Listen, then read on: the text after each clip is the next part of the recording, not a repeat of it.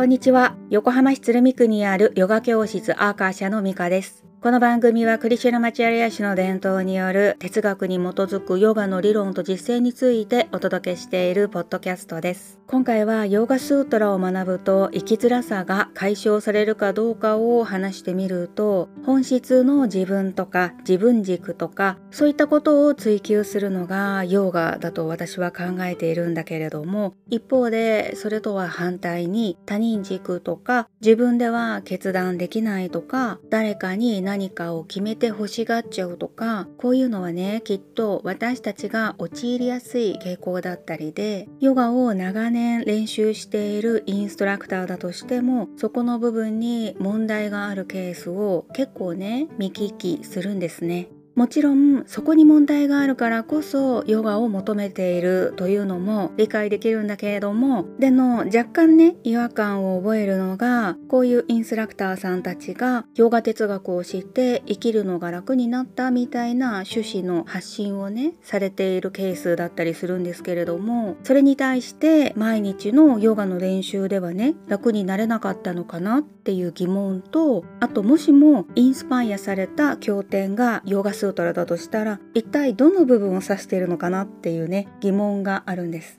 もちろんヨガスートラは私にとってもものすごくためになっててだから10年以上かけて学んで理解を深めているんですけれどもこのためになる部分っていうのは練習に対してのモチベーションがね上がることなんです。ここが洋画学派としては本当全てで今回の、まあ、テーマで言うと自分軸で物事を判断する決めていくみたいなそこからさらに本質的な自分を理解するっていうね目的到達へのプロセスっていうのは実践ありきだからこそのどうして練習が大切かどうかの裏付けだったりねやり方っていうものを示しているのがヨガスートラなんですよね。そんなヨガの日々の実践によってマインドの汚れつまり思考の偏りみたいなものが薄くなるしこうなると徐々にねネガティブな思考を生み出さないようになってくるし何をどうしたいのかどうありたいのかっていう答えを自分自身の内側で無意識的にも選び取ることができるようになってくるからこういう選択による行為の結果っていうのは自分にとっては後悔が少ないもので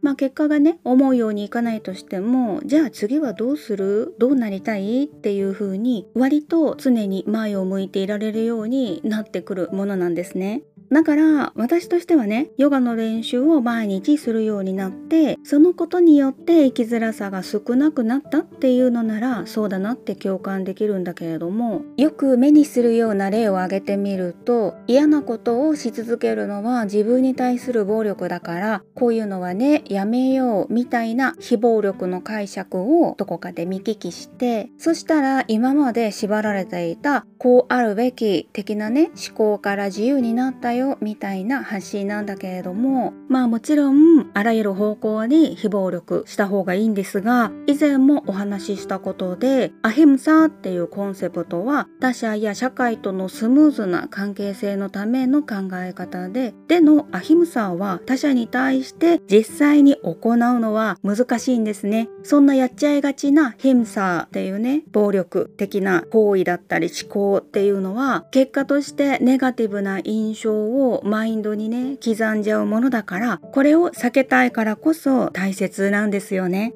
一方で自分に対してのアヘムサーは本来は難しいものなんかじゃないからもしも自分に対して有害な思考を持ってしまうとするならマインドの浄化なんですねこれってニヤマのシャウチャのコンセプトにあたるわけでニヤマこそが自分に対しての向き合い方なんですよねあとそれから瞑想を日々実践している人でもマインドのざわざわもんやりが収まらない様子をまあまあ見かけるんだけれども瞑想にも定義の違いがあったりその深さにも様々レイヤーがあるわけだけれどもヨーガスートラで示されているような究極的な意味合いの瞑想だとすると経典では具体的にねこういう呼吸方式かりすると感覚の制御が可能になってでの感覚の制御が成し得てこそ深い瞑想に進むふさわしさを獲得できるっていう風にね示されてるんですね。まあここまでの瞑想を意味していないとしても一点集中することで心が落ち着くしその手段が呼吸でもあるしさらに